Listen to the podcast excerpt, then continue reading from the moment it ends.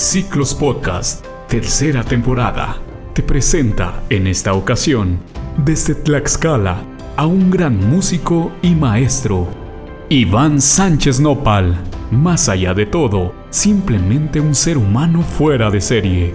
Disfruta su charla y como siempre, por favor, detente y reflexiona con Ciclos Podcast.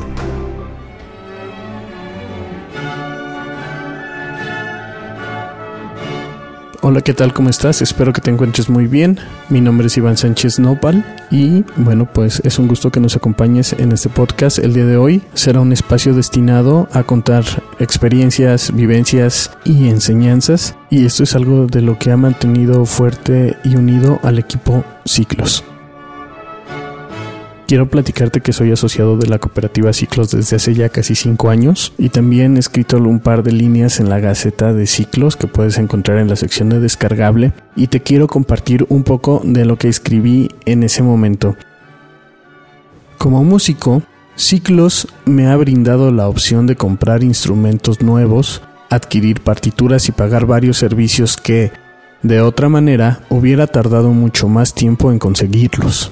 Creo que si la comunidad artística tuviera esta poderosa herramienta como recurso de capitalización, estaríamos en un país donde los artistas no tendrían que cambiar su pasión por un pago quincenal estable.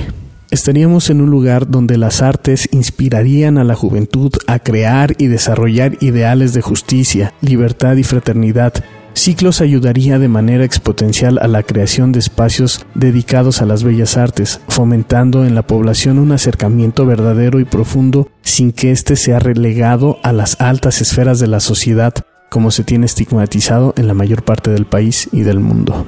Quiero platicarte un poquito de la historia de estas líneas, ya que estuve trabajando como director de orquesta infantil en cierta comunidad con niños de 9 a 17, 18 años. Y bueno, yo veía el entusiasmo de estos niños, de estos jóvenes y también de los padres de familia que adoptaron este proyecto como uno de los más importantes en la educación de sus hijos. Y el problema más grave era que a veces no se contaban con los recursos para que los chicos se compraran un violín una guitarra o simple y sencillamente un par de cuerdas. Este proyecto lo íbamos a estar trabajando aproximadamente ocho meses, pero sobrepasamos este periodo y lo llegamos a trabajar hasta dos años y medio, casi tres años, y fue una gran experiencia para los chicos, para los padres de familia y también para los maestros que estábamos al frente de este proyecto. Y bueno, si tú conoces a alguien que se dedica al arte, te quiero compartir algo muy duro. Antes de cuestionarle si se dedica a otra cosa, quiero compartirte esto. El 80% de las personas que se dedican al arte no cuentan con un salario fijo o estable. Solamente el 5% alcanza a tener servicios de salud. Aunado a esto, el artista que logra estar en escenario llega a cobrar en un aproximado de entre 90, 100, 120 pesos por hora. Estos datos según el INEGI en el año 2014. Obviamente estos datos ya están un poco desactualizados, pero son una referente de la situación de los artistas en México. Y bueno, ya con esta introducción quiero platicarte un temas muy interesantes que seguramente van a hacer eco el primer tema será acerca de la educación artística y cultural en México. Y el segundo es un tema que espero lo puedas aplicar a tu día a día, ya sea en la familia o en el trabajo o donde tú quieras. Esto es especialmente para ti. Y bueno, vamos a ello en el primer punto que es la educación en México, para hablar de la educación en México y en especial en el área de artes, te voy a platicar mi historia. Yo era un niño muy distraído en el salón de clases. Tenía varios problemas porque no ponía atención y nomás y la escuela y yo no hacíamos clic. Y eso para mí lo único que generaba es que el maestro estuviera sobre de mí todo el tiempo. Y esto pasó desde la primaria. Ahora que lo veo como adulto, no creo que haya sido error mío o error del maestro, pero sí tengo mi ligera sospecha de que el sistema no estaba preparado para ofrecerme algo en ese momento. ¿Y quieres que te platique algo chistoso? es que mi familia viene de maestros, de puros maestros, mis abuelos, mis tíos. Bueno, yo creo que hasta mi perro también era maestro. Y era curioso que viniendo, bueno, que tus padres son don Fregón y doña Fregona y que tuvieran un hijo pues no tan bueno en los estudios que salía con sus siete, con sus seises y por ahí en alguna ocasión recuerdo haber tenido un 8 y no sabes de la satisfacción y de la alegría que sentí en ese momento. Ahora bien, quiero platicarte cómo fue mi acercamiento al arte y quiero hacer la aclaración de que no fue en una escuela, no fue en la escuela donde yo realmente me acerqué al arte fue cuando yo tenía cuatro años, cuatro o cinco años. Entonces cuando yo tenía esta edad, mis abuelitos o mi papá, no sé quién, se ganó un tocadiscos y, y pues obviamente tuvieron que comprar algunos discos y entre ellos estaba uno de Tchaikovsky, de Beethoven y los Beatles. Uta. Ahora quiero que te imagines esto. Soy un niño de cuatro años y que estaba escuchando esta música, estaba escuchando estos maestros y que de repente sentía algo que hacía vibrar todo mi cuerpecito. Y era una explosión y yo no sabía qué era, pero tenía que estar ahí, tenía que saber qué era, de dónde venía. Y hasta ahora comprendo el por qué yo no era tan atento en clase porque mi cuerpo después de esta experiencia que había vivido no quería volver a, sentir otra cosa que no fuera eso, la música. Bueno, pues con el pasar del tiempo recuerdo haber ido al planetario en Puebla y recuerdo que ahí pasaron una película que era La Primavera y ahí escuché por primera vez a Vivaldi y yo dije, wow, no, ya esto es demasiado, ¿no? Esto es la onda. Así que, este, pues ya desde niño yo sabía que la música iba a estar completamente inmersa en mi vida. Y después, para acabarla de acabar, llega este señor eh, John Williams con el tema de Star Wars. Y era otra sensación increíble. Y luego viene Rocky, el tema de Bill Conti.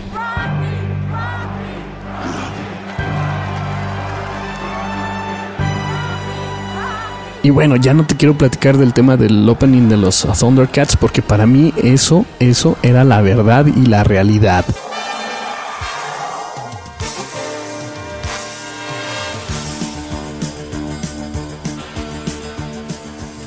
Y bueno, pues era obvio, era sumamente obvio que un niño que está enamorado de la música, pensando en los temas fantásticos, pues la escuela no iba a ser lo suyo.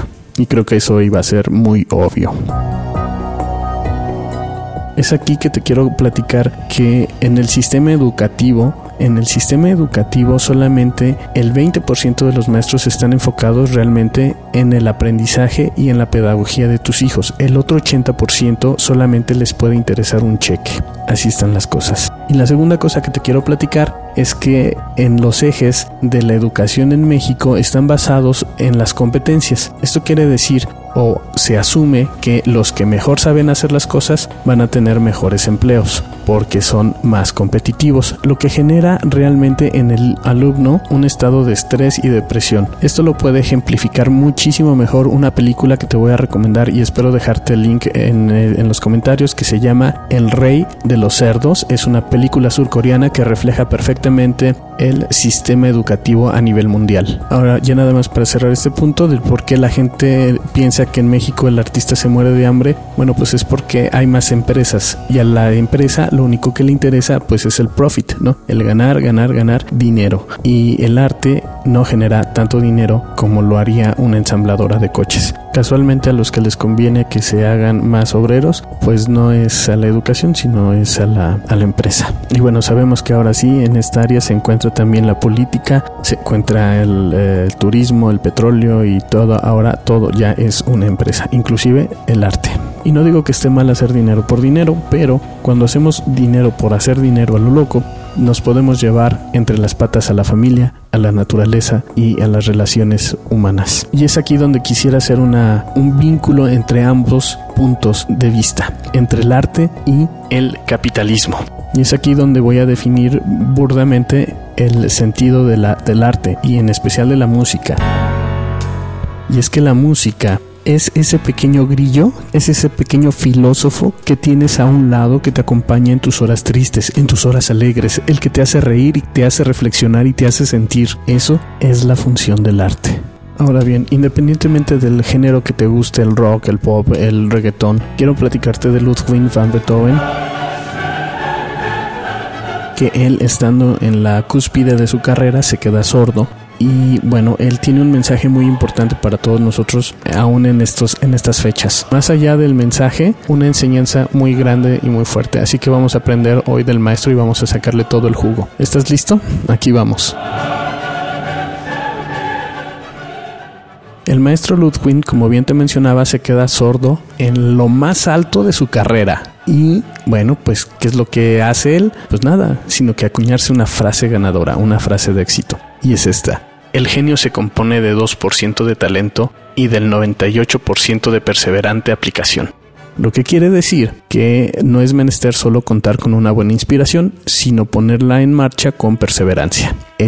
Es la verdadera clase del maestro Ludwig van Beethoven. Ahora, ¿quieres saber un dato interesante? Bueno, pues es que el maestro Ludwig van Beethoven nunca fue a la escuela. Su hermano Kurt era el que le hacía las cuentas, le pagaba la renta y el que también le llevaba su contaduría. Ahora bien, vamos a ponernos a trabajar, saca lápiz y papel en, esta, en este momento y si no, ve, ve pensando seriamente en lo que te voy a decir, en lo que va a salir de mi boca. Lo primero que vas a hacer es a pensar en un valor.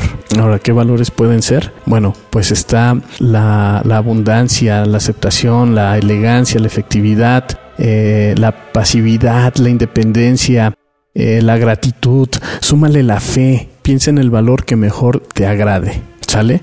Le vas a sumar ideas, le vas a sumar estrategia y lo vas a multiplicar por la diversión, porque si no te diviertes, esto no sirve, ¿sale?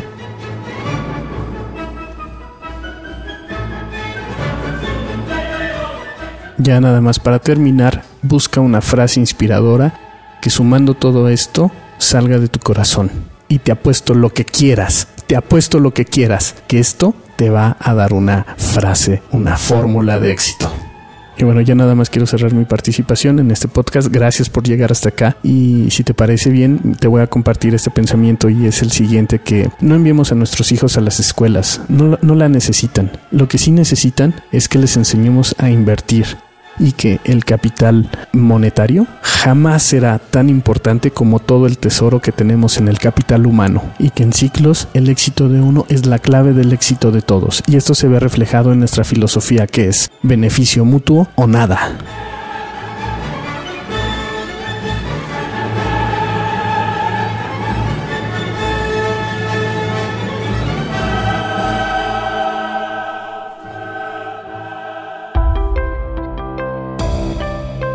Esto fue Ciclos Podcast, tercera temporada.